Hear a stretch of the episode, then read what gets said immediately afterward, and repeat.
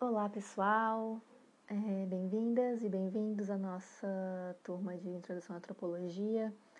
Esse é a primeira audioaula, o nosso primeiro podcast, para usar um termo inglês moderninho que está na moda.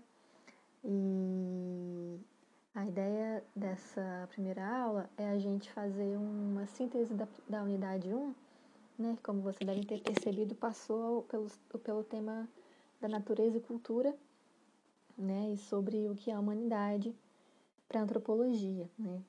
Então, a gente pode dizer, né, de forma ampla, que a antropologia é um estudo da humanidade, né, do ser humano enquanto ser biológico, né, e ser também cultural, social.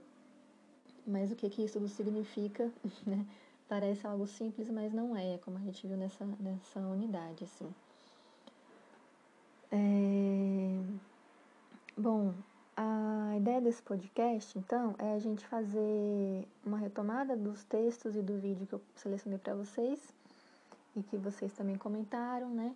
E então entendendo quais são as ideias central, centrais, né, de cada um desse, desses conteúdos, desses autores que a gente é, ouviu e leu, e também tentar ver como é que eles dialogam, né, entre si.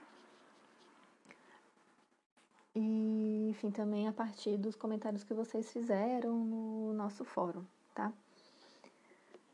Bom, eu vou falar um pouco de cada um dos textos e dos autores, de cada um de cada vez, né? Porém, antes disso, eu queria fazer uma retomada é, sobre o que é sobre a história da antropologia, né? Vamos dizer assim, para dar uma contextualizada. A gente falou um pouco sobre isso na aula online que a gente teve, né? Uma só que a gente fez até agora.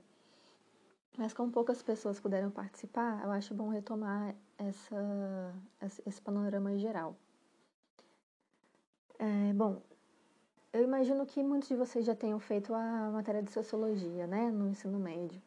E principalmente no não sei se é o primeiro ou segundo ano, o, o que é orientado é que se passe por algumas coisas da antropologia, né, principalmente. E vamos tentar, então, assim, diferenciar, né, dentro das ciências sociais, o que, que é cada, cada, uma dessas, cada uma dessas áreas.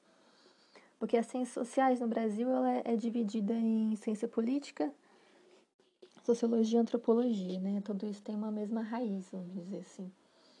E enquanto a sociologia é, parece algo mais próximo da gente, né? E de fato, a sociologia nasce como uma tentativa de estudo do, das sociedades, né? É, numa época de industrialização, né? Em que estava se modernizando e que a ciência é, como um todo estava num progresso, né?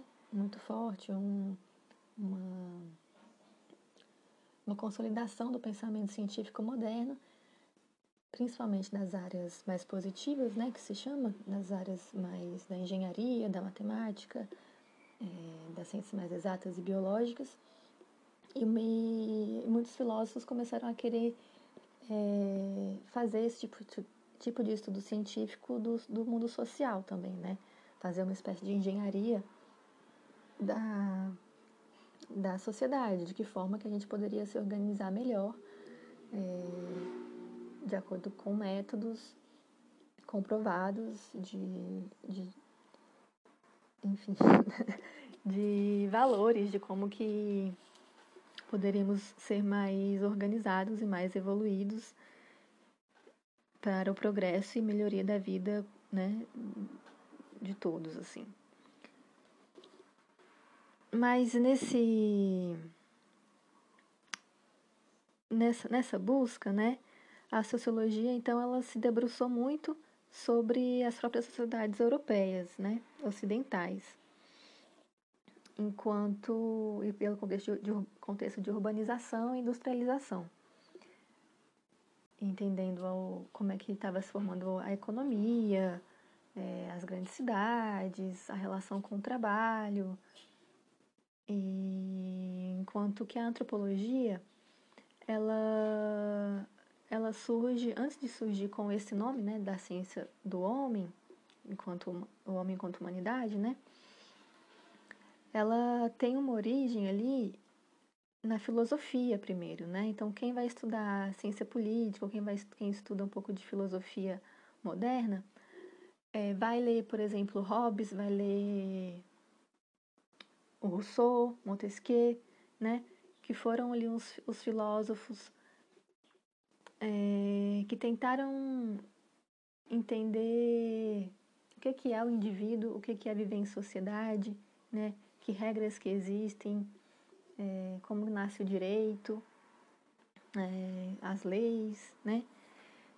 E a noção de dever, de ordem, de poder, né? Maquiavel também vai, vai, vai buscar entender essa, esses fenômenos humanos de, do que é viver em sociedade. Mas também eles vão estar tá numa época muito provocados pela, pelas conquistas né, da América, pela, pela invasão né, dos portugueses, dos europeus também na África e Oceania, né? E esse contato, esse encontro com formas né, de, de organização social né, muito diferentes dos europeus vai provocar questionamentos entre os europeus, né? Se, esses, se esses povos são mesmo seres humanos, né? E se são seres humanos, que tipo de, de, de humanidade eles são. E uma resposta que eles vão encontrar, bom, primeiro é de que é, há um estranhamento, né, de que eles não seriam humanos como nós, né, como os europeus, na verdade, e que não teriam alma, né? E essa noção de alma, né, de, de humanidade vem de uma religiosidade cristã, né, é, que que varia, né, ao longo da história. Se a gente for ver essa questão da da alma, as crianças muitas vezes eram vistas na Idade Média como ainda sem alma, né? E, e portanto, também tinha uma, uma relação ética com as crianças que era, de, enfim, de, de ter pouco valor essa vida, né? As crianças, elas, se elas, a, a taxa de mortalidade era muito alta por diversas questões e elas não eram enterradas em cemitérios, né? Elas eram enterradas no, próprio quintal de casa, assim, porque justamente se tinha uma noção, né, de humanidade diferente. E, bom, com o passar do tempo isso foi modificando, né? E hoje as crianças são vistas como seres super sagrados. Então é, é até interessante a gente buscar entender é, esses valores, né? Porque o aborto mesmo tem muito a ver com esse o tema, né? A grande polêmica do, aborto tem muito a ver com isso, com essa relação de natureza e cultura, no final das contas, né? Quando começa a humanidade? Quando começa a vida humana, né? É, em quatro meses de gestação, né? Em dois meses de gestação, o que ali existe é é só o biológico, são só as células, ou já existe a alma, ou já existe uma consciência humana, né?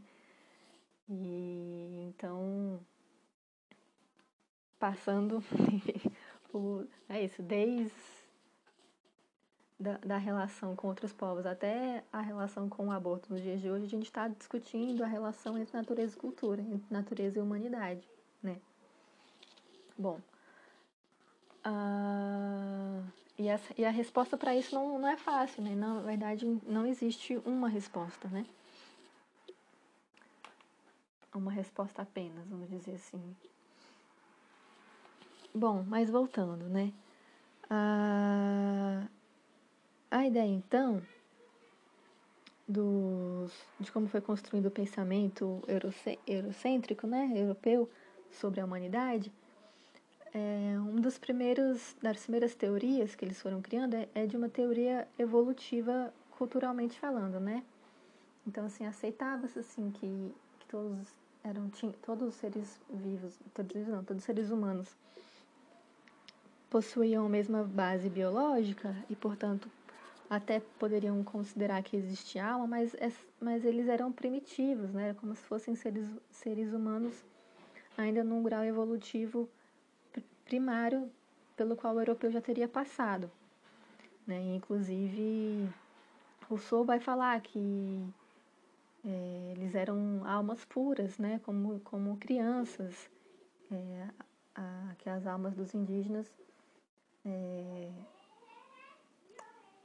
estavam é, nesse estágio inicial, ainda né? numa infância da humanidade. Tá? Outros vão dizer que eles eram, na verdade, espíritos selvagens e malignos, né? que precisavam ser adestrados pela cultura europeia. E essas duas formas de, de ver os povos que eles diziam primitivo vai, vai dizer muito histórica, vai ter consequências históricas muito fortes, porque, por exemplo, em geral, os povos é, de África, né, os povos negros, vão ser considerados essa, esses primitivos selvagens, né, e que precisavam ser adestrados e que, portanto, a escravização né, desses povos ela é justificada muito nesse sentido, né, porque eles eram considerados meio animalescos, né, de, de possuidores de uma, de uma animalidade, de uma agressividade que precisava ser domada, né? E querendo ou não, é, esses valores, essas impressões existem até hoje, né? Em relação aos estereótipos que existem em relação às pessoas negras, principalmente aos homens negros, né? E que justifica, inclusive até hoje, muitas vezes a, a morte, né, o extermínio desse povo de forma tão tão tão pouco sentida, né? Sim, tão naturalizada, assim. E enquanto os indígenas é, americanos eram vistos mais como seres inocentes, né? E e preguiçosos também, né? Tem esse, tem esse estereótipo que, enfim, não tinham ambição, que. Enfim, esse tipo de coisa, né? E eles vão. Isso vai fundamentar é, uma postura, né? De colonização, de, de catequização, né? Que também é extremamente violenta, que também é genocida, né? Mas que vai, é isso, vai definir duas linhas diferentes de colonização, vamos dizer assim, desses povos. É...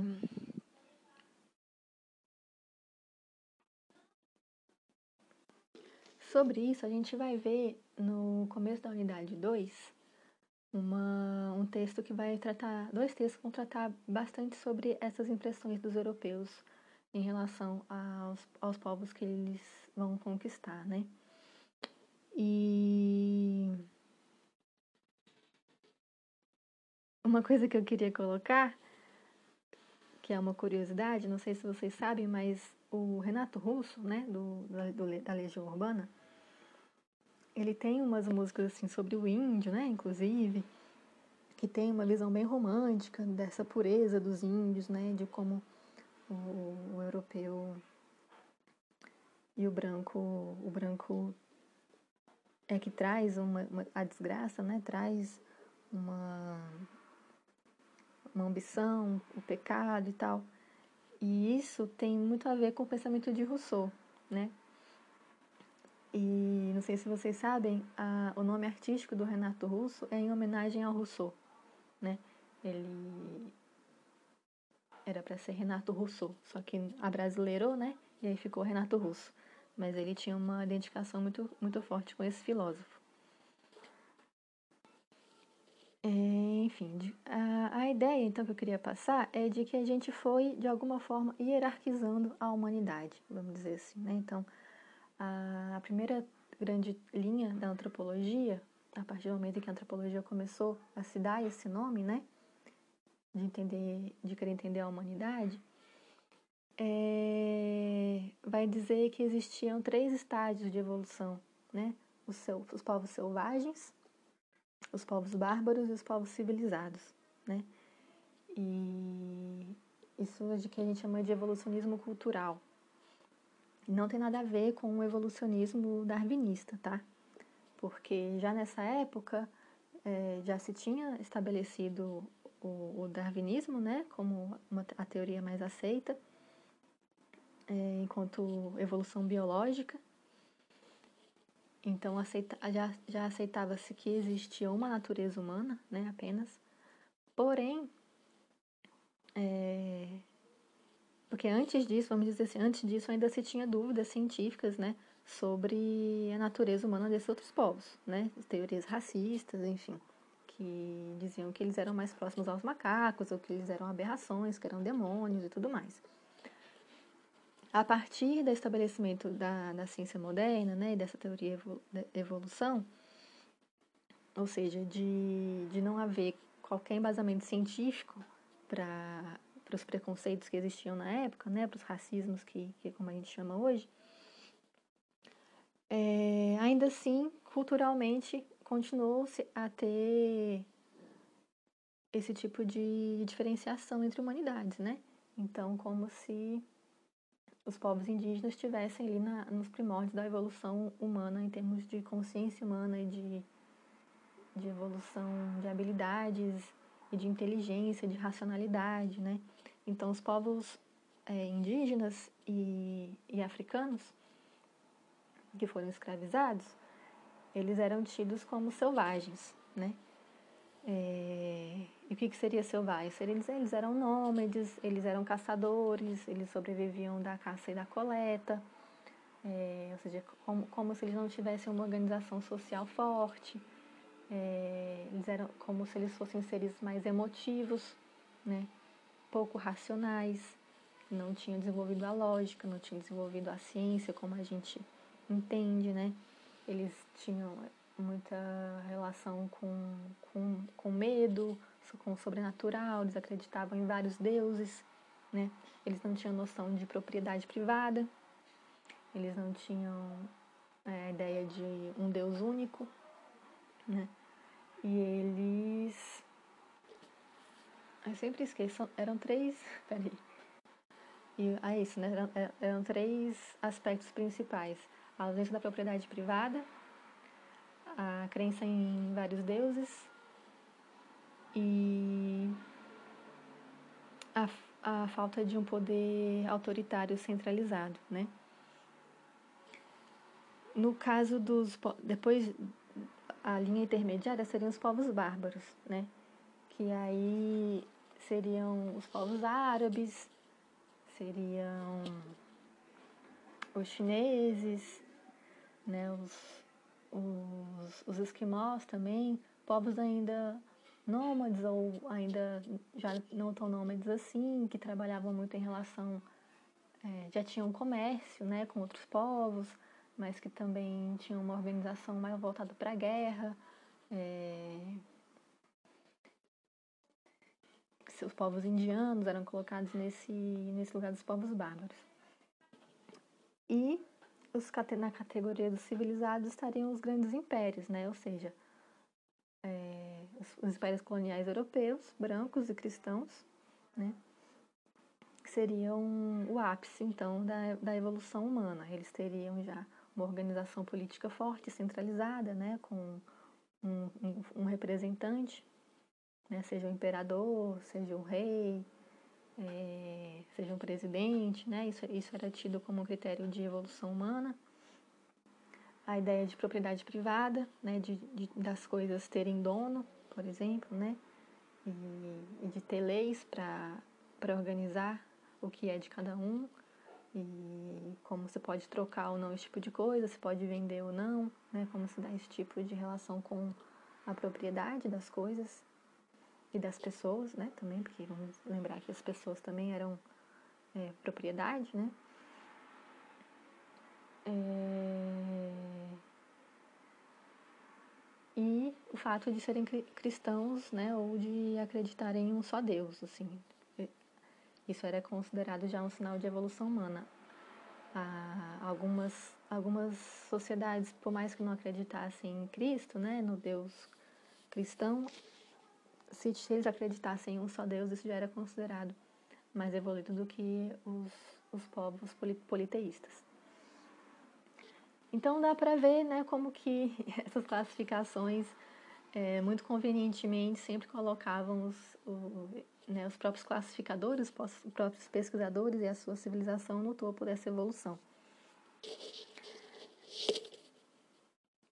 E assim, por mais que até hoje, quer dizer, hoje, é, essa teoria já tenha caído, né? Sim, não existe nenhum fundamento científico sobre isso. São valores que permanecem quando a gente classifica, por exemplo, países subdesenvolvidos e países desenvolvidos, né? A gente está usando que tipo de critério? Critério econômico, é, de progresso, né? De, de, de alta tecnologia, que são valores europeus, né? É, ocidentais, brancos, vamos dizer assim. e que permanecem como critérios de evolução de alguma forma, né? No nosso senso comum, vamos dizer assim, mas também na academia muitas vezes, né? Bom, e aí, conforme a antropologia foi é, desenvolvendo mais, mais mais estudos, né, e sendo mais, cada vez mais próximos de estudos, é, de fato, junto aos outros povos, porque no início a antropologia era muito baseada em relatos, né, então pessoas que conviviam com esses povos hum, é, ditos primitivos, né? Faziam relatos, outros pegavam esses relatos, ficavam estudando, comparando e criavam as teorias, que a gente chamava de antropologia de gabinete, né? É, mas de, depois foi tendo cada vez mais é, estudo e cada vez mais pessoas que conviviam né, durante longos períodos dentro da, desses povos, né? E, e tinham mais chance de compreender por dentro como é que eles funcionavam, como o que, que eles pensavam. E isso fez com que muitas coisas né, fossem questionadas, assim, e colocadas quanto etnocentrismo, né? Então, essa também é um conceito-chave da antropologia. O que é o etnocentrismo? É quando você é, coloca a sua própria etnia como o valor central para julgar as outras, né? Que é exatamente isso que estava falando sobre a antropologia evolucionista. Colocava os próprios critérios da, da cultura branca ocidental como critério valorativo para julgar as outras, né? Então, quanto que outras culturas estavam mais próximas ou menos próximas da minha, né? Mais, mais ou menos parecidas, eu classificava como sendo mais ou menos evoluída. Isso é extremamente porque etnocêntrico, porque usa os próprios, nossos próprios valores para julgar as outras, né? E aí, a partir disso, a antropologia foi propondo uma outra linha de raciocínio, de estudo, que é o relativismo cultural, né? que é dizer que é, cada cultura tem seus próprios valores que, que se, através do qual se orienta. Né? Então, se a tecnologia, a produção de, de artefatos, de de, né, de ferramentas cada vez mais especializadas é importante para as sociedades europeias, né, isso não necessariamente é, é um valor para outras sociedades. Então, a, ideia de progresso é um conceito europeu. Né? É, para outros povos, progresso talvez não faça sentido, né? talvez sejam outros valores que façam sentido pelo qual eles se orientem e é através do qual eles mantêm uma harmonia e se reproduzem e, enfim, e estão muito bem adaptados, né, nesse sentido, enquanto humanidade, e muito satisfeitos, enfim, não, não se precisa ter, ter uma classificação em relação ao, ao progresso científico material, né, porque você pode ter outros valores através do qual cada cultura se orienta. Então, isso vai ser o que? O relativismo cultural, né? É... O relativismo cultural ele está embasado, que é o que a gente vai ver nos, nos textos, numa ideia então de uma natureza humana, né? Apenas uma para todas as sociedades e o que varia é a cultura, né? A partir da própria história que foi se desenvolvendo, então né, o Homo sapiens foi se espalhando na, né, na, planeta Terra e a partir da história, das histórias que foram acontecendo, do ambiente, do, do clima, mas também das próprias crenças, né? E, e, do, e do conhecimento que cada cultura foi, foi criando, vai estabelecendo então as, né, cada cultura diferente da outra. É, elas vão ter influência, obviamente, uma sobre a outra, né? seja por, por amizade, seja por disputas. Mas enfim, cada história, cada cultura precisa ser entendida a partir de dentro, né, da sua própria, das suas próprias valores referenciais. Esse é o relativismo cultural. Dito esse panorama da antropologia, é... vou entrar nos textos então, tá? Primeiro, falar um pouco de cada autor. Eu a cronologia que eu fiz dos textos, ela foi um pouco invertida, né? A gente começou com Viveiro de Castro, que é um antropólogo contemporâneo brasileiro. E depois a gente foi pro pro Tim Ingold, né? que também é um, um antropólogo contemporâneo, ele está com 70 e poucos anos agora, ele é inglês. Então, eles são textos bem, são conteúdos bem atuais, né? Que são da antropologia atual, contemporânea, e eu quis trazer, enfim, porque às vezes a gente fica nos textos muito antigos, e, né, voltando a discussões que já foram vencidas, e isso é um pouco entediante. Mas então eu quis propor, né, para gente despertar a curiosidade, já para vocês terem contato com o que já está atualmente na, na, nas discussões, apesar de ser mais desafiador, né?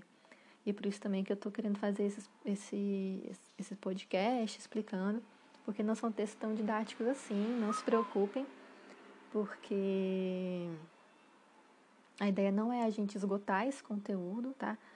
Mas sim a gente ter esses, essas, essas provocações, né, esses questionamentos.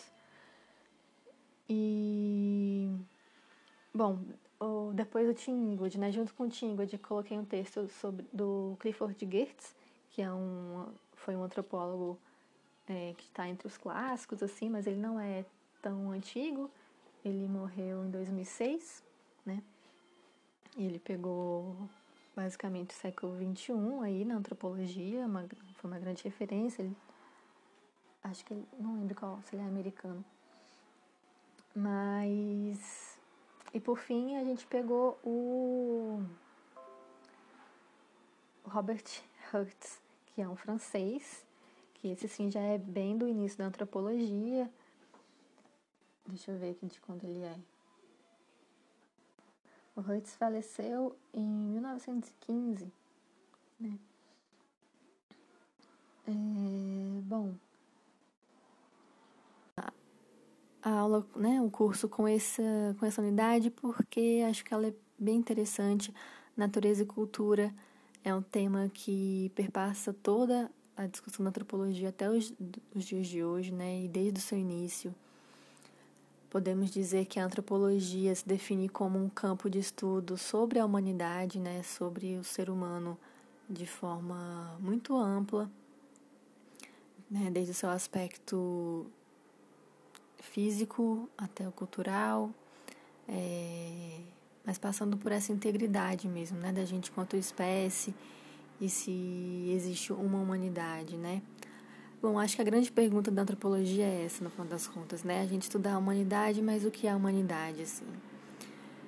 E como definir, então, esse objeto de estudo, né? Que somos nós mesmos, no final das contas. A antropologia tem essa característica, né? Que, que é, é intrigante e é desafiadora, assim, né? Que é a gente estudando a nós mesmos. É, bom, vou começar a... Eu vou dividir, na verdade, a aula, essa aula, passando por todos os textos da unidade, né? Os textos e o vídeo que eu selecionei.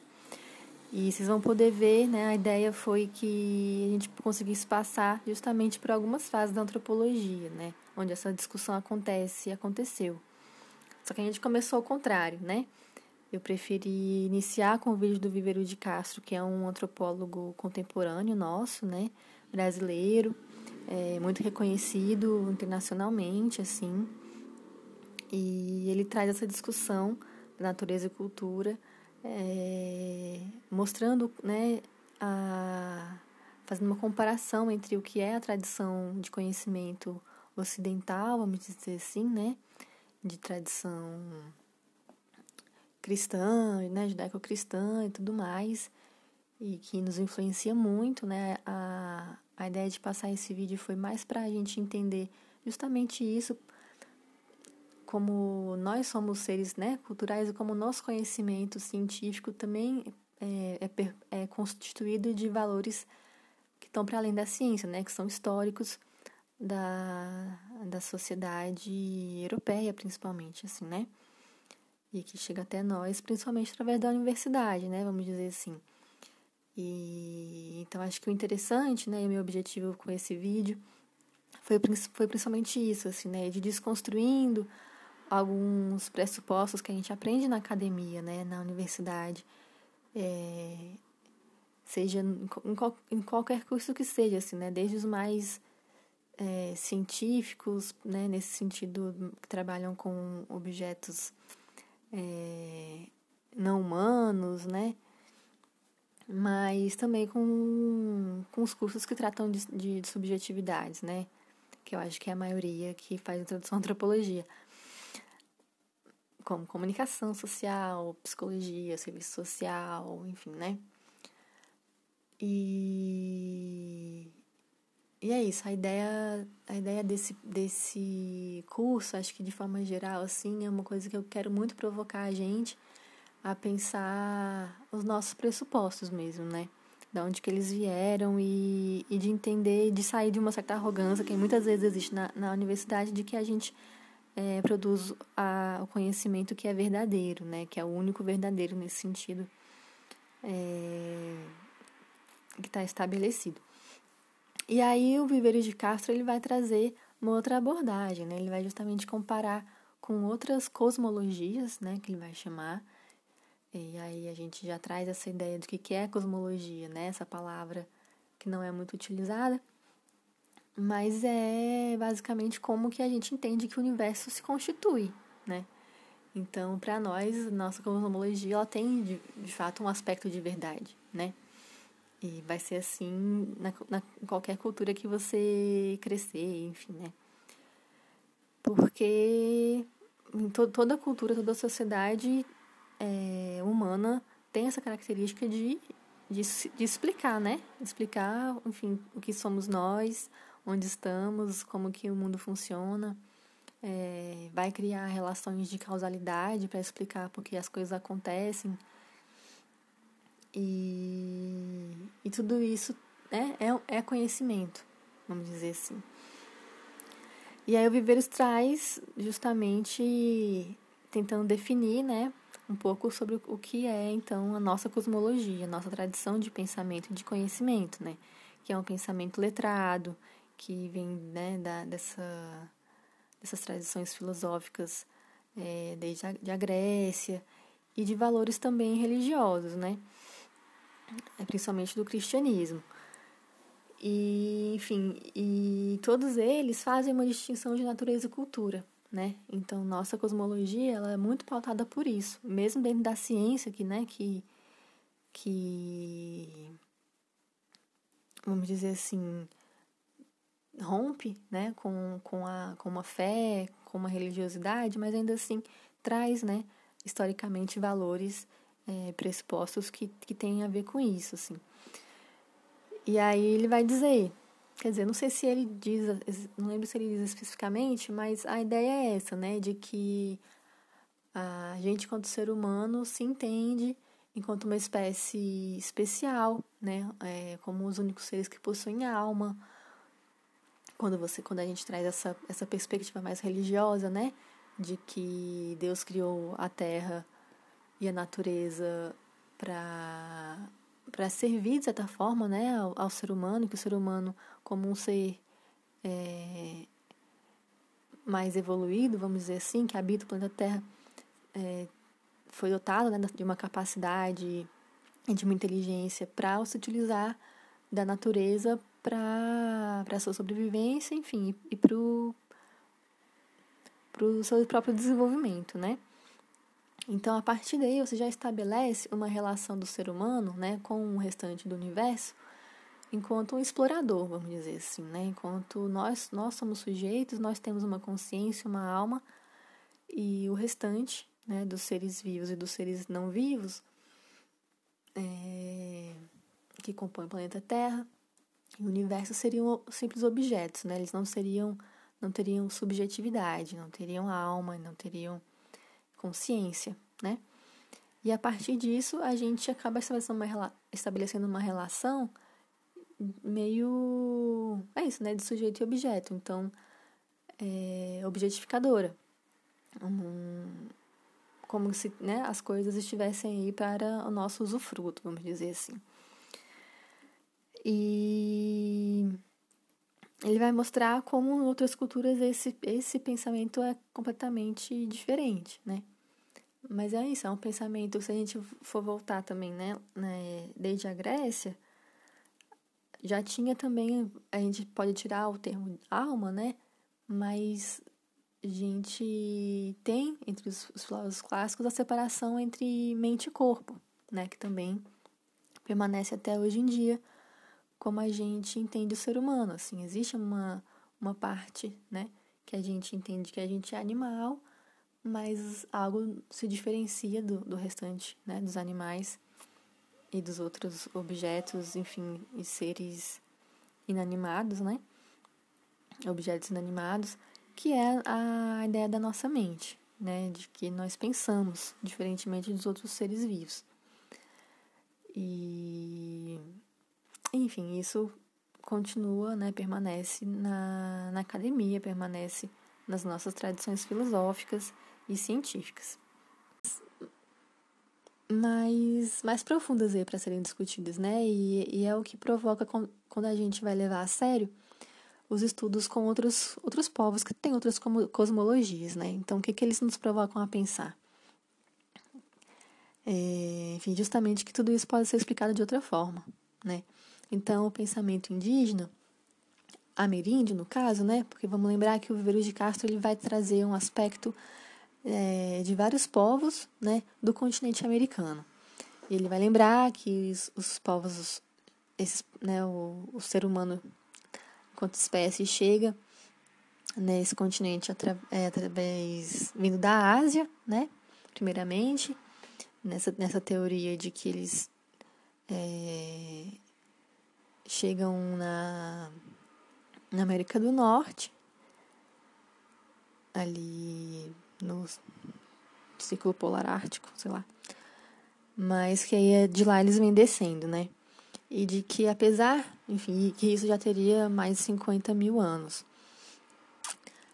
E que apesar deles terem se espalhado no continente de formas distintas e, e dado origem né, a diversas etnias e a uma diversidade riquíssima né, de, de cultura e de pensamento, tem algo que os une, né? e que tem algo em comum, que é um pensamento xamânico também, né? Que tem a ver com.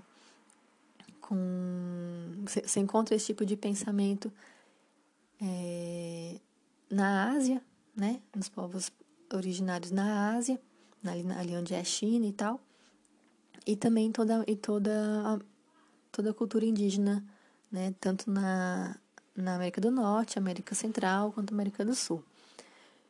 E esse pensamento, ele é baseado na, na ideia de que tudo o que existe possui alma, né? traduzindo para o nosso conceito de alma ou para o nosso conceito de consciência é, humana, né? E, e que isso seria uma cosmologia em comum, que contradiz com a nossa própria, né? Ocidental. Então ele vai trazer uma, uma ideia, né, um exemplo para ilustrar isso que eu acho muito interessante, que é, bom, enquanto a nossa sociedade, nossa ciência explica é, a na nossa cosmologia diz do Big Bang enquanto uma explosão de matéria, né, uma matéria que estava condensada e que explodiu, né, e que gerou tudo que existe hoje, né, em termos de matéria. Então, enfim, vai, vai criando os elementos, os átomos, e, enfim, a partir de todos esses átomos, esses elementos, vão, vão sendo construídos toda a matéria viva, né, orgânica, mas também não orgânica, né? É, o oxigênio, as rochas, a água, o ar, é, e também nós, né, seres humanos, assim. Então, que tudo tem como base essa matéria, né? É, no, no caso do pensamento ameríndio, a, a origem do universo seria poderia ser explicada, né, também como uma espécie de Big Bang, porém de consciência, né, como se no início existisse um átomo onde toda a consciência, é, vamos chamar uma consciência humana, né, enfim, mas toda uma consciência tivesse concentrada, que ela explodiu e que deu origem às diversas formas de vida, né, e de matéria, mas que na, na base, né, que apesar de todas essas diferenças que a gente tem, que a gente é, que com que a gente convive, existe uma consciência ali latente, né, que a gente não, não vê, mas que está ali. Assim como a gente não vê os átomos, os elementos, mas eles, a gente sabe que eles estão ali. E, enfim, tudo isso, né, é interessante, é, ele vai trazer, porque tudo isso implica em consequências éticas, né, políticas de como a gente vive o mundo, né? De como a gente vive e se relaciona com o mundo. Então, assim como, né, como se a gente tem uma ciência que, que entende que nós somos, nós seres humanos, pesquisadores, somos sujeitos, né? E que a forma de conhecimento é, é dada a partir dessa relação de um sujeito pensante com um objeto, né? Geralmente inanimado, mas ainda, enfim, a gente pode, pode estudar cientificamente é, outros seres humanos, né?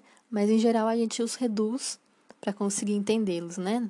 Vamos pensar assim, é, reduz quase a como objetos para poder entender, né? Vamos pensar a medicina, por exemplo, né? A medicina vai estudar é, a doença e a cura, né? A part, é, tendo em vista a biologia, o corpo humano, e vai tirar o que? A subjetividade, né? Não, não, vai, não vai precisar lidar com isso. É, já na, na, nas outras ciências, vamos dizer assim, não ocidentais, isso não acontece, né? Você vai estudar a doença, vai estudar a cura. É, você leva em conta, assim, leva em consideração quem, quem é que você está tá atendendo, né? O que aconteceu, qual é a história dessa pessoa. É, enfim, toda uma subjetividade que existe que vai, e que vai fazer parte desse processo de conhecimento do porquê as coisas acontecem ou não. Né? E que a gente, né, na ciência moderna, vai chamar que é, que é crendice, que é superstição, vai dizer. É, vai entender de uma. Vai, vai colocar uma hierarquia aí, né? Como se fosse um pensamento menos objetivo e menos eficaz, vamos dizer assim também, né? Uma outra coisa, né, que a ciência ela vai fazer experimentos, ela vai produzir o conhecimento a partir de de um ambiente controlado, né, em geral.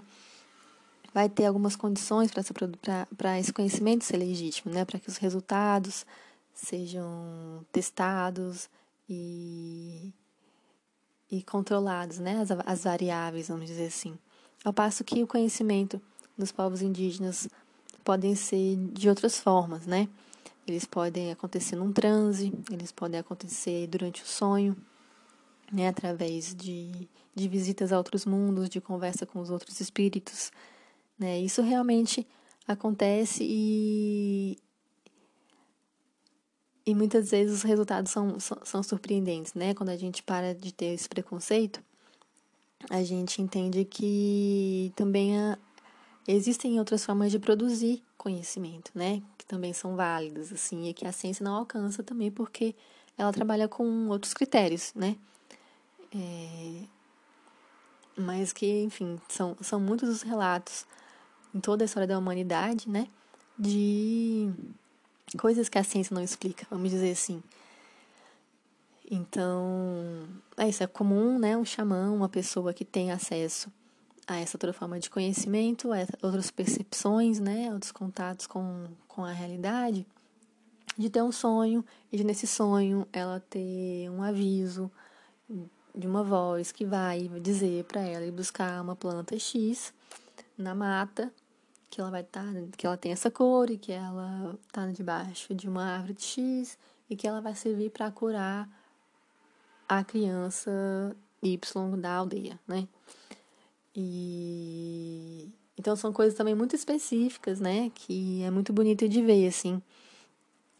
Enfim, que, que o Viveiros vai trazer como forma também de conhecimento, né? Sobre isso, eu queria até passar um, uma sugestão, não sei se vocês conhecem, mas tem um cientista brasileiro, neurocientista, ele está bem na moda, assim, ele lançou uns livros, e ele estuda justamente o sonho, né?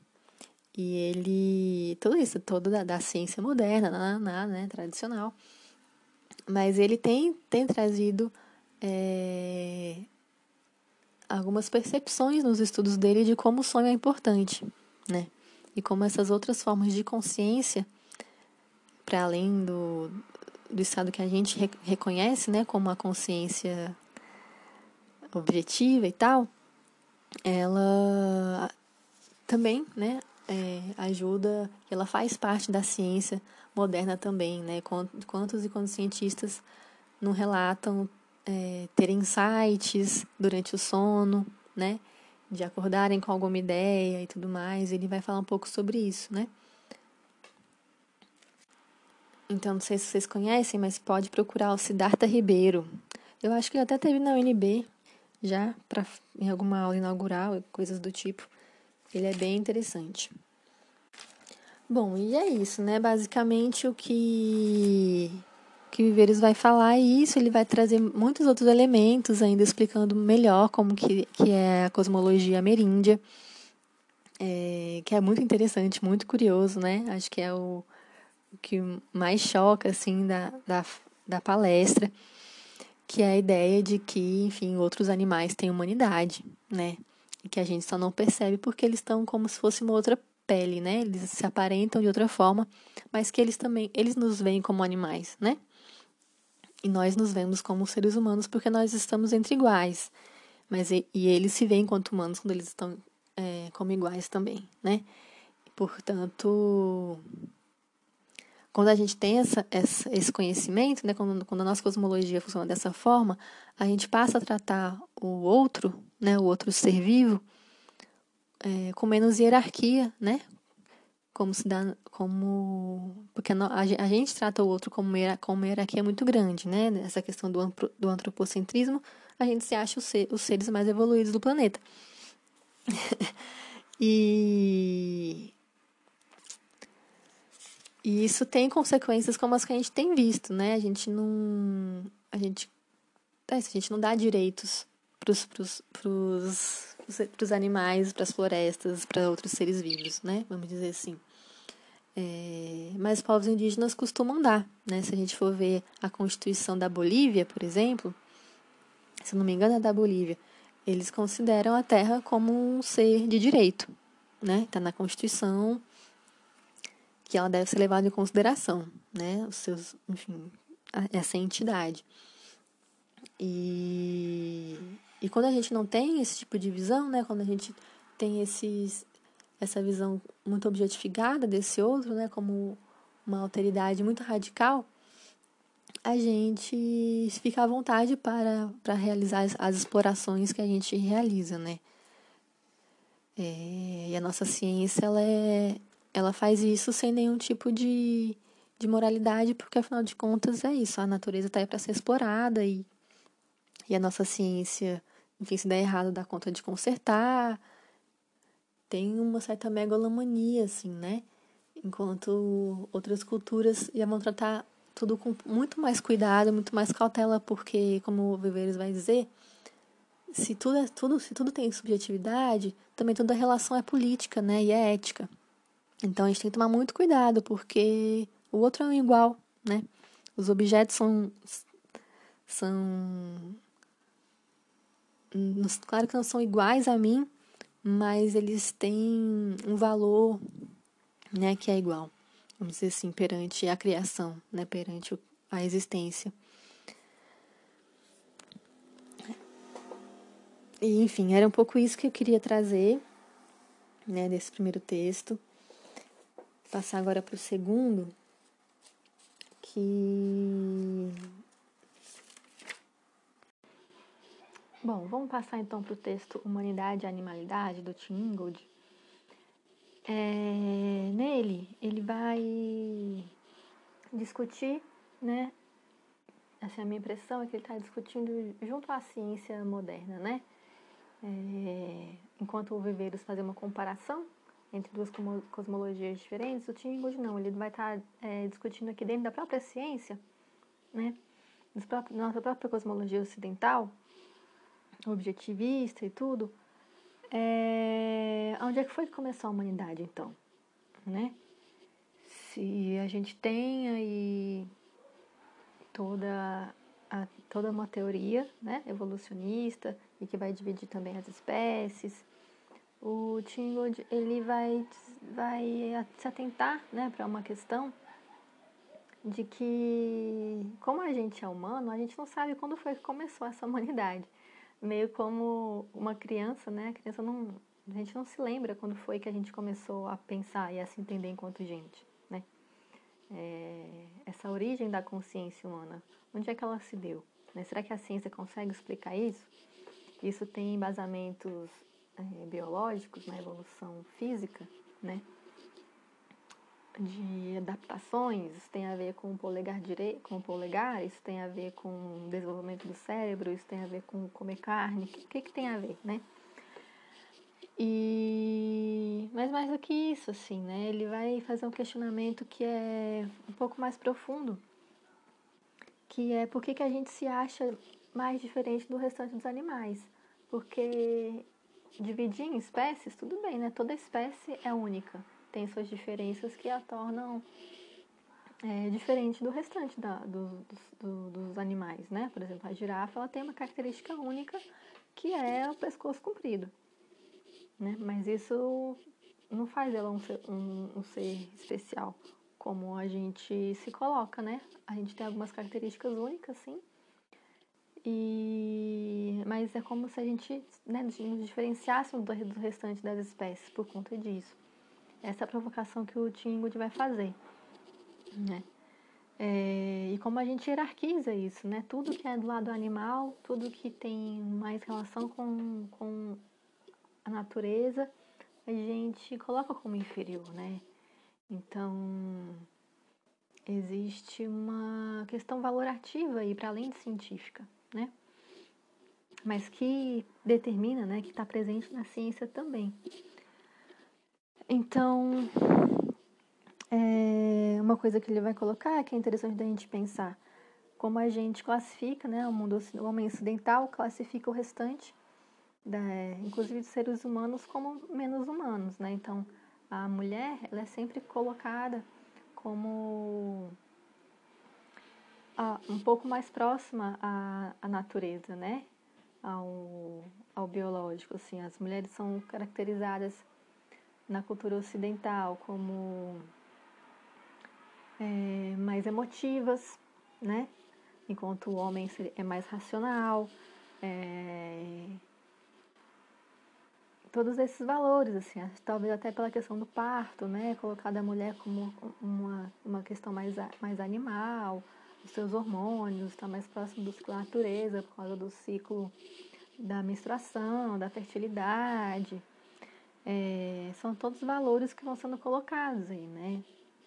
Ah, enfim, as outras culturas também, outros povos, né? As pessoas negras, as pessoas indígenas vão... O homem branco vai, vai classificar como esse, é, ele sendo mais próximo da natureza e assim mesmo, né, homem branco quanto mais próximo à cultura, né, e à razão e é basicamente isso.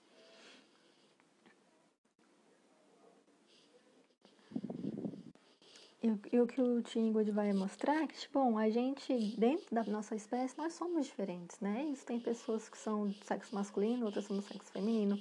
Umas têm o nariz grande, outras tem quadril largo, é, umas são negras, outras são brancas, outras são de outras cores.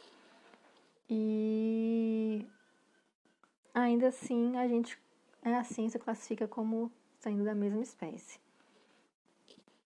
Então a gente criou né, uma, uma ideia, um conceito de animalidade que tem a ver o quê? Com a paixão, com uma brutalidade, com uma falta de constrangimento moral, né? Falta de costume. Então a gente também coloca aqui as crianças mais próximas à natureza e à selvageria, né? E aí o questionamento que ele vai trazer também é Bom, mas será que os animais, eles não possuem isso que a gente chama de cultura? Isso que a gente chama de linguagem, né? Talvez eles não tenham a mesma, é, o mesmo grau de linguagem e de moralidade, né, e de consciência que a gente. Mas é, também não dá para negar que existe sim é, coisas muito parecidas com isso, né? E aí ele vai dialogar um pouco, mostrando as diferenças da teoria né, gradualista e a teoria do ponto crítico, né? Ou seja, existem duas teorias dentro da nossa é, ciência, né? Sobre a evolução humana, que duas hipóteses, né, na verdade, que uma vai dizer que houve um, um momento, que o ser humano passou do, do animal pro, pro humano, basicamente, né? Existiu, como se existisse um momento ali que ele estava próximo, mais próximo aos macacos, aos primatas, né? Mas que houve alguma mudança genética aí que o diferenciou radicalmente do restante dos animais, né?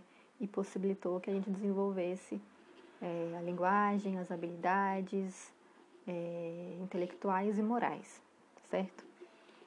A outra teoria, que é gradualista, vai dizer então que na verdade não, né? Isso, isso é apenas uma questão de, de diferenças pequenas, né? De graus e que outros animais possuem também características parecidas só não estão tão desenvolvidas assim, mas nada também garante que daqui milhares de anos eles, têm, eles desenvolvam, né? E, e que aí eles serão, terão habilidades muito parecidas com os que os seres humanos têm hoje. Portanto, o que a gente tem hoje não é uma, uma questão de ser humano ou não, né?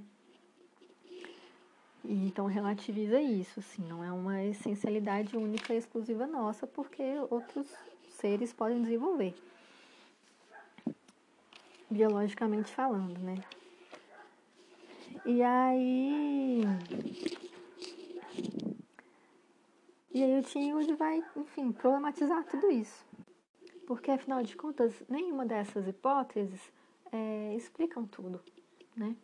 Então, ele vai mostrar, por exemplo, os gradualistas acreditam que existe uma escala de progresso absoluto entre homens e, a, e o restante dos animais, né? E que a única questão é que nós humanos evoluímos um pouco, um pouco mais nesse, nesse, nesse estágio atual né, da história do planeta, a gente está um pouco mais avançado, mas que nada impede que outros animais desenvolvam as mesmas habilidades que a gente. E, enfim, essa é uma perspectiva interessante, mas ao mesmo tempo é uma perspectiva etnocêntrica, né? Porque a gente está colocando a gente como mais desenvolvido, né? A gente não está, não tá assim, existe uma graduação e a gente está no topo dessa graduação, né? E, não, e sem um critério, é, não é que não tem um critério objetivo, mas assim, porque né, a linguagem ser, seria a linguagem que nos diferencia do restante dos animais, né? Segundo o que a gente acredita, seria o critério para graduar né, todos os seres existentes.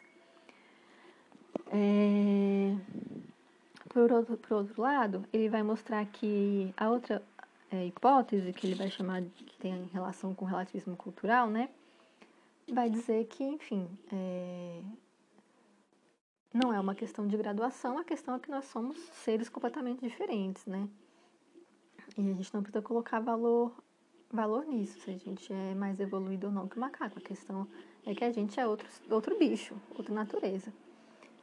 E, e que essa aptidão para a cultura, né, para a linguagem, é algo que nos separa radicalmente desses animais, dos restantes animais.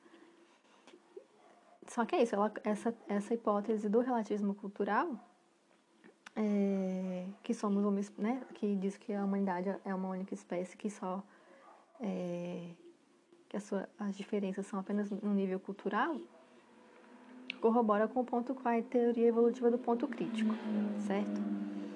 Mas essa teoria, essa hipótese, ela não explica muita coisa, né?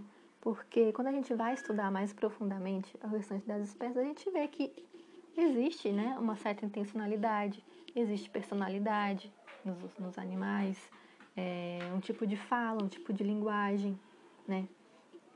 E mesmo não precisa ser cientista e, e usar e estudar é, minimamente detalhes da comunicação das abelhas para a gente entender isso. A gente percebe com os nossos animais que a gente, que a gente tem contato mais próximo, né? Os pets, por exemplo, a gente se comunica com os pets, a gente sabe que eles têm uma linguagem, né? A gente sabe que tem intencionalidade, que eles têm personalidades diferentes, né? A gente humaniza nesse sentido esses seres, outros seres, né? Que é, em tese, a gente diz que não são humanos, mas a gente é, tem relações hum, humanizadas com eles, né? É, mesmo na cidade, mesmo nesse mundo mais moderno e tecnológico, é, a gente tem, né? Então, e isso é muito comum, muito mais comum é, nos povos do campo, né? Que se relacionam de outra forma com os passarinhos, que tem uma outra relação com outros, outros seres da natureza. Né? Na floresta, isso, isso fica cada vez mais nítido, de que sim, cada animal tem um tipo de humanidade, né? É, se for, podemos botar nesses termos assim. Então ele vai dizer assim, né, de que tentar desconstruir um pouco essa ideia da concepção do homem como a, um, a espécie que, que impera, né? Que é o centro da consciência no planeta, assim, que seria o único dotado de consciência, porque na verdade os outros animais também possuem suas formas de discernimento, de conhecimento e de agência sobre né, a sua própria existência, sobre o mundo material. E assim como outros povos também, né, humanos. E que quanto mais proximidade, né, mais intimidade a gente tem com a natureza, com os outros animais, mais a gente abre nossa percepção para essas capacidades e habilidades que muitas vezes o homem moderno nega, né, aos outros seres assim. Enfim, que isso tem a ver com a concepção que o homem ocidental gosta de ter de si mesmo, né? Então eles se colocam como o, o dominante, aquele que tem o direito de dominar a natureza, de dominar os outros seres huma, huma, humanos muitas vezes também, mas outros animais, é, que caça, né? Que fabrica ferramenta, que tem uma inteligência racional. E ele gosta de também, né, de, de entender, de se perceber como o único ou como mais hábil né, nesses afazeres, né. E, bom, o que o Timothy vai dizer é que então a gente precisa entender é, que existe uma questão que é da gente entender a espécie humana enquanto ser biológico, mas que muitas vezes a gente confunde isso com a condição humana, né? que ela não é necessariamente é única da espécie humana, né?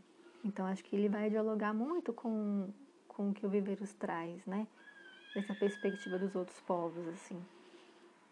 É, dos povos ameríndios, né? E mostrar como condição humana é uma coisa que depende muito da nossa perspectiva, né? Cultural. Porque a gente pode dizer que alguns seres humanos, alguns seres da espécie humana, na verdade, não possuem humanidade, né? Isso, foi, isso historicamente está comprovado como a gente, os, os brancos, né? É, demoraram muito para dar a condição de humanidade para muitos povos, né? E até hoje a gente sabe que é, na prática não é igual, né? A gente não trata todos os humanos da mesma forma. E E ao mesmo tempo a gente é capaz de tratar com humanidade seres de outras espécies, né? E de ver uma humanidade de fato é, na relação com outros animais, assim. Já no texto do Geertz, né, passando para essa ideia, que dialoga muito com Ingold, ele vai apresentar apresentar mais, vai falar mais sobre a, a teoria do ponto crítico, né?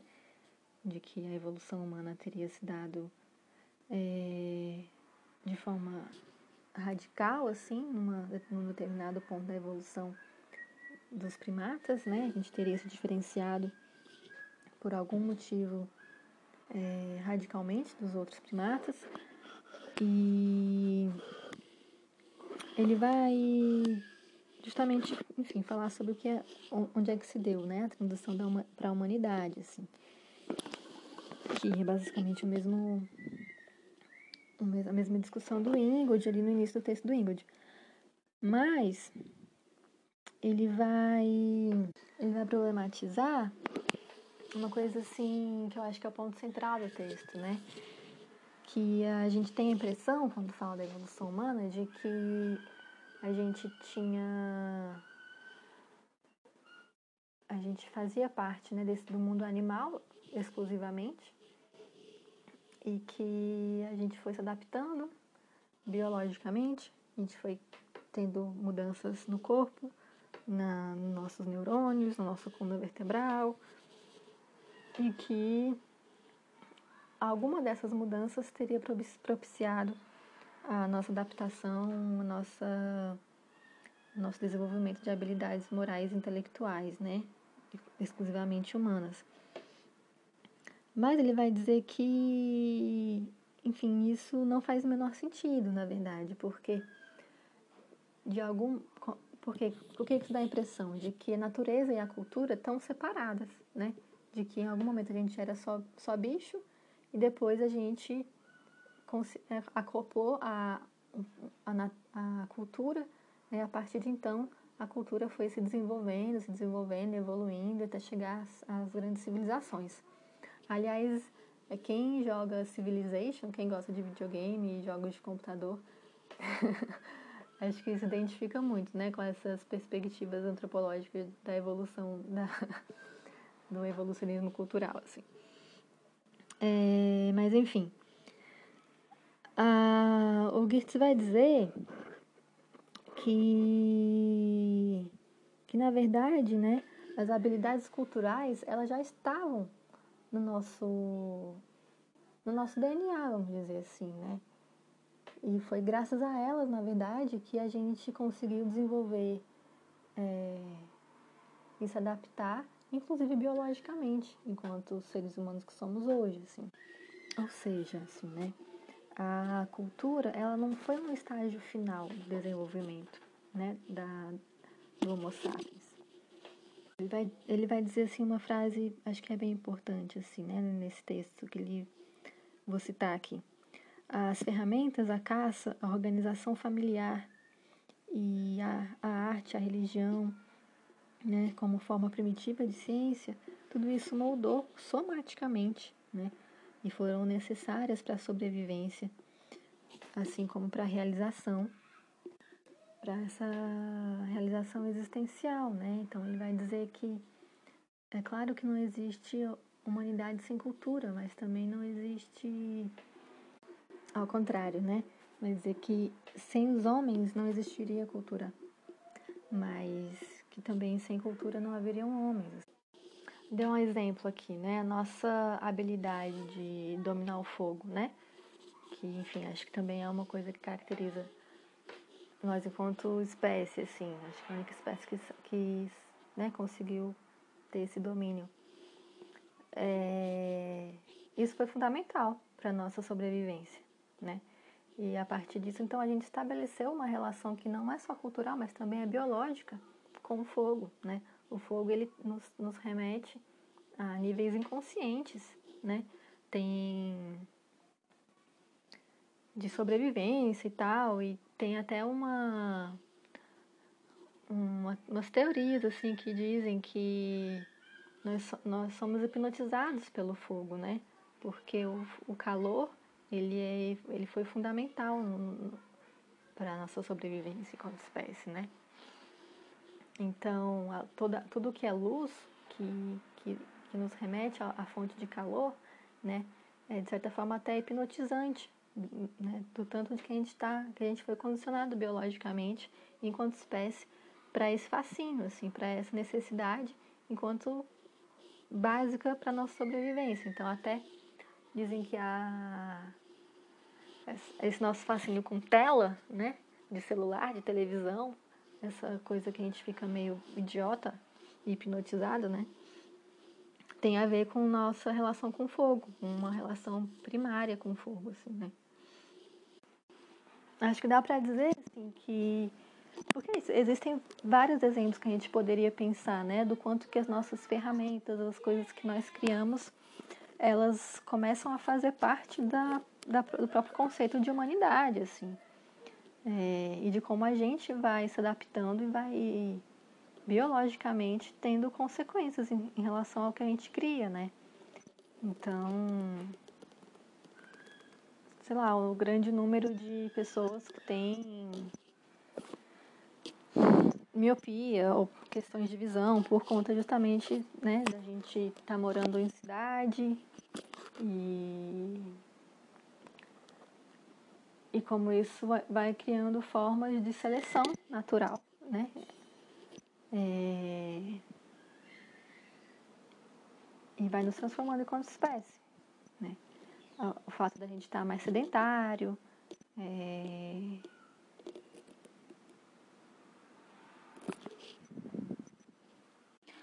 enfim, o fato de a gente ter diversas facilidades, né? A, os costumes de alimentação que a gente está tendo também, tudo isso vão tendo impactos no, no, nosso desenvolvimento enquanto espécie, né? Enquanto biologia mesmo, né? Enquanto seleção natural e adaptação ao mundo que a gente foi criando. Né? E, e acho que o que o Goethe ele quer dizer, assim, nesse texto, é que não dá para a gente separar natureza e cultura porque cultura faz parte da nossa natureza, né? Não existe humanidade, espécie Homo sapiens, é, se não fosse a cultura, desde lá do seu início, assim, né? Enfim, ele, ele fala um pouco de cultura também sobre é, a cultura enquanto um conhecimento que é desenvolvido, né, que é passado de geração para geração e que não é através da genética, né, mas que é fundamental para nossa sobrevivência enquanto espécie. Assim. Então, são conhecimentos que a gente passa através da linguagem, né? através da cultura, do conhecimento, e sem o qual a gente não teria chegado até aqui, enfim, já teria se distinto. Como foram outros, outras espécies de hominídeos, né? Então, uma outra frase assim que é importante nesse texto é de que ele vai falar que o conhecimento do, no homem, né, ao contrário do que acontece com os símios, depende da existência de modelos simbólicos da realidade, né, objetivos e externos ao, ao corpo, né. E emocionalmente também, toda a nossa educação emocional, ela é aprendida, né. E em que assim, assim como o nosso cérebro, né, é mais desenvolvido, mais massa encefálica, assim como o nosso polegar opositor, as ideias e as emoções que a gente constituiu, né, também faz parte dos artefatos adaptativos, né? Agora uma coisa eu estou lembrando assim que esse texto me chama muito a atenção, me provoca e me lembra assim, né? É, do quão incrível é a existência humana é de que coisas que a gente acha muito simples hoje, né?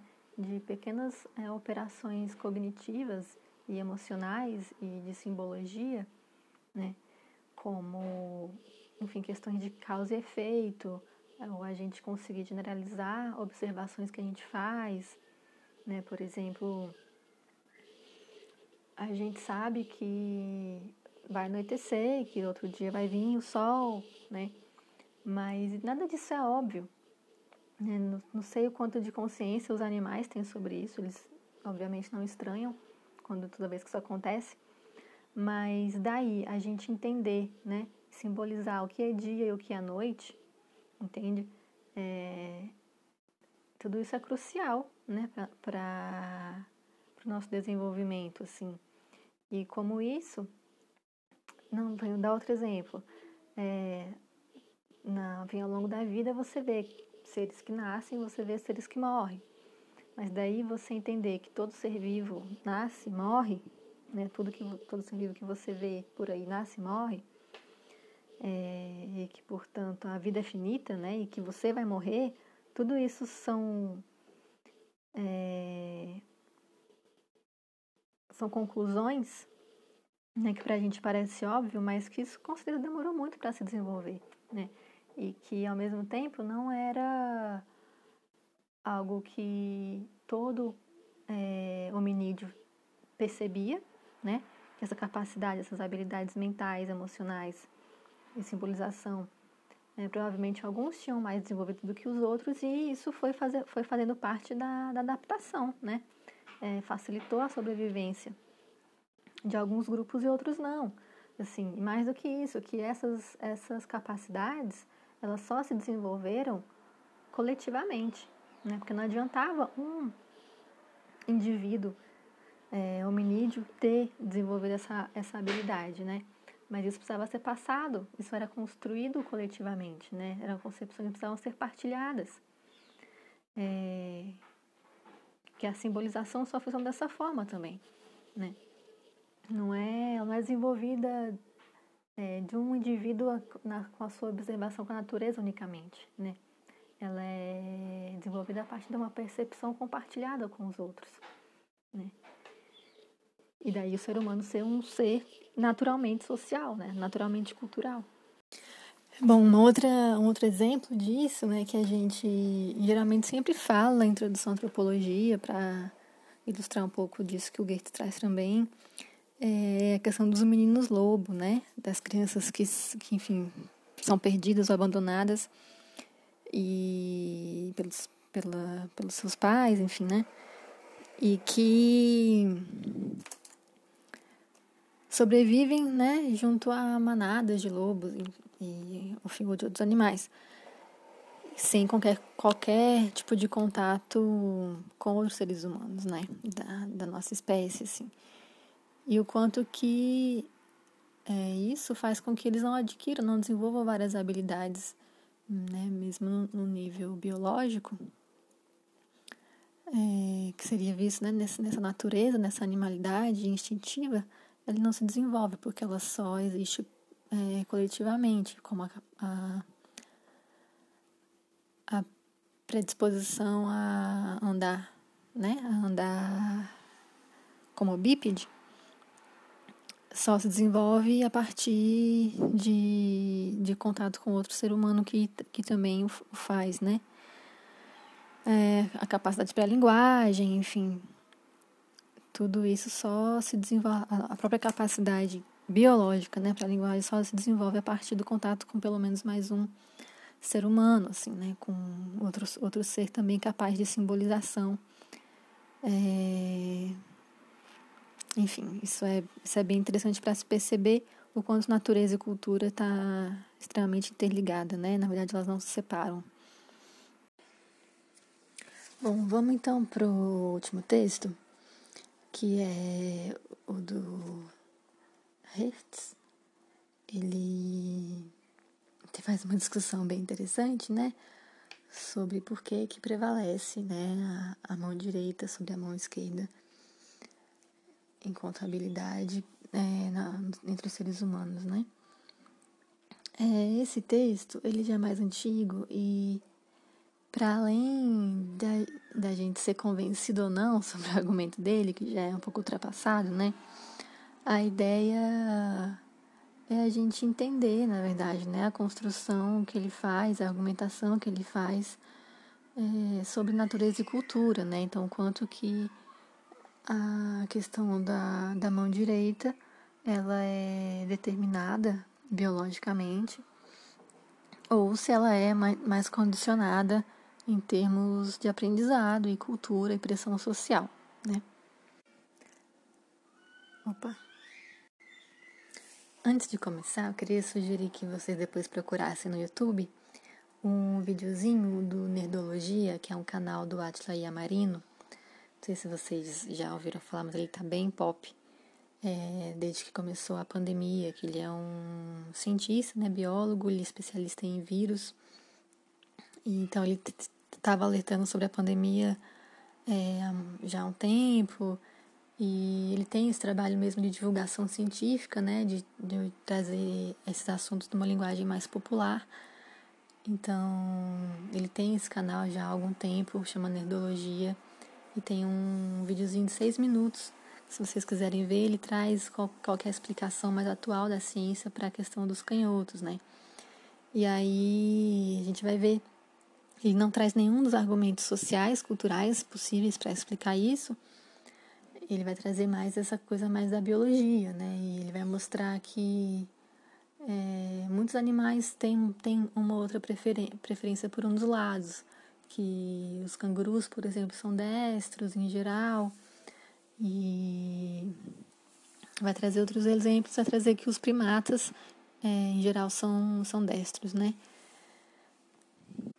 E o argumento predominante, né, ainda é o de que a gente tem a relação é com o lado esquerdo do cérebro, que é mais desenvolvido e que traz a questão da linguagem, né? Então, por isso ele é mais desenvolvido, ele teria essa relação de também desenvolver mais o lado direito da mão, né, dos membros, que é o que o hemisfério esquerdo comanda.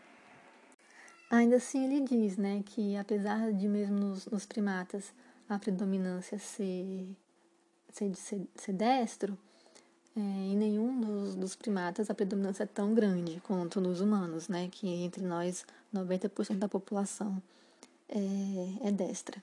Então, acredito que ele também é, considere que existe uma parte que é influência social, né? Que não acontece entre os macacos. E uma outra coisa interessante que ele traz é de como a gente não tem problemas, né? Dificuldade de distinguir entre ba embaixo e, e em cima, né? Mas esquerda e direita é uma coisa que nos confunde, a gente sempre precisa de alguma referência, assim. Bom, eu acho que um questionamento, é, voltando ao Hitz, né? É, que ele traz, que é importante nesse texto, é de que, bom, tudo bem é, que biologicamente exista uma predominância, né? Uma tendência. Mas já que a gente é, tem cultura, né? A gente tem formas de. A gente teria formas de compensar essa diferença natural. E, e talvez fosse até interessante, né? Que a gente incentivasse a mão esquerda a ser tão competente quanto a mão direita, exercitar mais, é, condicionar mais nosso lado esquerdo para que a gente tivesse igualmente habilidade é, entre os dois lados do, do corpo, né? faz sentido se a gente pensar dessa forma. E ele vai. Então a pergunta dele é assim: por que, que a gente tem uma tendência de é, não compensar, né? de não buscar uma simetria, e sim de fortalecer a assimetria? O que isso diz a respeito é, das nossas tendências culturais humanas, né? Para além disso, assim, né, vai mostrar o quanto a gente reprime, na verdade, a mão esquerda a mão esquerda, né? É... Muitos costumes vão associar né, ao lado esquerdo a coisas negativas. E bom, acho que já talvez correndo um pouco assim com a resposta, né? A, a questão é que os seres humanos são naturalmente é, com tendência à simbolização, né? Então, por mais que existam coisas que parecem só natural, naturais e materiais, a gente vai estar o tempo todo simbolizando. Então, da mesma forma como a gente associa é, em cima e embaixo a coisas né, positivas e negativas, a céu e inferno, a mesma coisa acontece com a, essas categorias da direita e da esquerda. Né, e a gente corporifica isso e também associa o lado direito a coisas positivas e o lado direito a coisas negativas. Da forma como eu entendo hoje esse texto, é, eu percebo assim que provavelmente, né, A questão é que geralmente a gente tem uma habilidade maior com a mão direita, e isso tem a ver com a, com a questão biológica, né?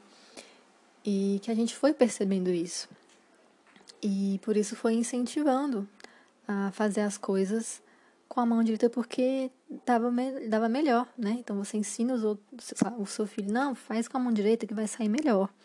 Ou tem, a gente tem mais sorte, né? Também quando faz com a mão direita. Pode ser uma associação que foi se construindo, foi se é, acumulando várias, vários valores positivos à mão direita, né?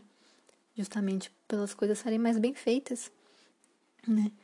E e né, desincentivando que as pessoas usassem e que as crianças usassem o lado esquerdo porque às vezes a coisa sai mal feita mesmo, né? Por essa tendência biológica de ter mais destreza, né? Vamos dizer assim, para usar o próprio termo, do lado direito. E que, enfim, junto com todos esses valores positivos, foi se colocando a ideia do sagrado, né, de um lado e o profano do outro que também a gente vai, vai entender na antropologia que é uma tendência é, humana né, de trabalhar com, esse, com essa polaridade né, nas classificações. O que tem, também não é um consenso, mas enfim, vamos, é, vamos continuar pensando assim, por enquanto. Agora, um ponto importante também do texto que algumas mulheres né, trouxeram nos comentários é o incômodo com as passagens né, do texto em que associa a mulher ao lado esquerdo, né, ao lado mais fraco, ao lado mais passivo e ao lado profano, enquanto que o homem estaria é, associado ao lado direito, forte e dominante, né? A gente tem que lembrar que realmente a antropologia e esses textos mais antigos, principalmente, vão tender a naturalizar esse tipo de coisa, porque, enfim, são homens brancos europeus, né, de uma tradição patriarcal, escrevendo um texto e naturalizando esse tipo de coisa, né. É, então, por isso que eu falo que, para além de concordar ou não com o texto, né, eu estou trazendo ele mais para a gente entender o argumento, como ele, os autores da época é, construíam né, as ideias, o que não quer dizer que todos os exemplos sejam verdadeiros, é, ou enfim, que, que eles sejam eles eram verdadeiros para a época, vamos dizer assim, né? Eles eram reforçados, eles eram escolhidos por, pelo olhar dessa, desses intelectuais, né? Desses filósofos, assim. Mas outros exemplos contra, que contradizem a isso também existem. Enfim, a, a ideia não é naturalizar e dizer, né? Ele mesmo faz uma, uma uma ponderação no início do texto, né, de mostrar que toda hierarquia de poder a gente tende a querer justificar na natureza, né?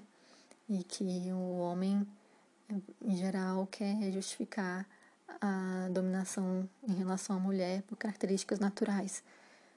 E então acho que ele também já tinha né, essa consciência de que não é bem assim e que, enfim, tudo isso são justificativas, mas que nada são explicações, mas nada justifica, né, na verdade, esse, essa opressão, vamos dizer assim. Agora, uma outra questão interessante que algumas pessoas colocaram nos comentários, né, foi questionando, nossa, mas será então que essa divisão que a gente tem política hoje, né, entre direita e esquerda também tem a ver com, essa, com essas ideias que o texto traz, assim? E, olha, eu acredito que sim, né? Assim, acredito fortemente, não só acredito em questão de fé, mas é, a explicação, né, que para mim existe assim. É, bom, porque da onde veio nessa né, divisão política que a gente conhece hoje, ideológica, veio da Revolução Francesa, né? Quando eles é, decapitaram né, a aristocracia, acabaram com o governo da, da monarquia, é, e estabeleceram um novo regime, um regime provisório ali até então, até decidir como é que ia ser, agora que não vai ter mais rei, tem absolutismo, é, que a gente quer um governo um pouco mais participativo, né? É, e nessa, nesse momento, estabeleceu-se um, que seria uma espécie de assembleia, né? Uma, uma espécie de Câmara Legislativa provisória, assim. E o do, do grupo que, que fez a revolução, né, dividiu-se em dois. É, o, do lado direito, né, do, desse parlamento ficava a, a burguesia, né, que, que se uniu aos, ao pessoal mais pobre, assim, para fazer a revolução, porque até então os burgueses eles tinham dinheiro, né, porque eles tinham faziam é, comércio e conseguiram enriquecer é, com o comércio e tal, porém eles não tinham direitos de comprar títulos, de ter terras, né? Porque isso era é, passado de títulos de nobreza. Então só a aristocracia tinha acesso, né? Então, por mais que os burgueses tivessem eles não podiam comprar. E também não podiam participar da, da política, né? Como do, enquanto cidadãos, assim. Muito menos quem não era burguês e quem era Bom, nem sei se eles tinham nome na época, né? Que hoje a gente chama de proletário, mas. Mas seria essa camada mais pobre, né? Que só tinha sua força de trabalho e não tinha direito nenhum. É, pois bem, eles se uniram para fazer a revolução, mas após a revolução, né, então os jacobinos, que é, que é isso que ficavam do lado esquerdo, queriam transformações mais radicais, para além é, do que a burguesia queria, né? Ah, os jacobinos queriam direito à alimentação, queriam que todos tivessem igualmente direito à terra, né, é, a um trabalho digno, enfim. Ah, eles queriam transformações então mais radicais do que os burgueses. E, e quando os burgueses é, conseguiram fazer a revolução, para eles já estava bom, estava o suficiente, né? E bom, não por um acaso, né? Eles ficavam do lado direito, porque o direito é o que estabelece o quê? Que tem o um valor que dá a ordem, né? Então, bom, agora que a gente tem, tem o poder, a gente vai defender o quê? A ordem, né? A gente defende o certo, a gente defende a força, né? Que é o lado direito, que é o progresso, né? Enquanto o lado esquerdo defende o quê? Os mais fracos, né? Então, a esquerda tá, tá ligado também a, essa, a esses valores, assim não só da, da questão da fraqueza, dos mais vulneráveis, é, mas também de uma desordem, né? Defende que é preciso um pouco de desordem para justamente você alcançar uma justiça mais verdadeira ou um equilíbrio maior na sociedade, né? Então, para mim, a minha interpretação é essa. Bom, gente, eu acho que o áudio já ficou muito grande, já consegui passar, acho que pelas principais ideias dos textos, então eu vou terminando. E eu tinha pensado assim de dar uma olhada ainda nos comentários. Talvez eu adicione, talvez eu, eu veja uma forma de dar um retorno para vocês nos comentários do fórum de leitura. Vou, mas acho que já passei pelas principais dúvidas. Vou também colocar no link, alguns links das referências que eu trouxe para vocês, vocês tiverem curiosidade de procurar, é, dos sonhos da Arta Ribeiro, do, da questão sobre a alma. Estou deixando aqui também o, como fundo a música do, da Legião Urbana, em homenagem ao Rousseau. Homenagem sim, né? Em referência, porque também temos que problematizar todo esse pensamento que serviu à colonização também, né? Então é isso, gente. Um abraço, até a próxima.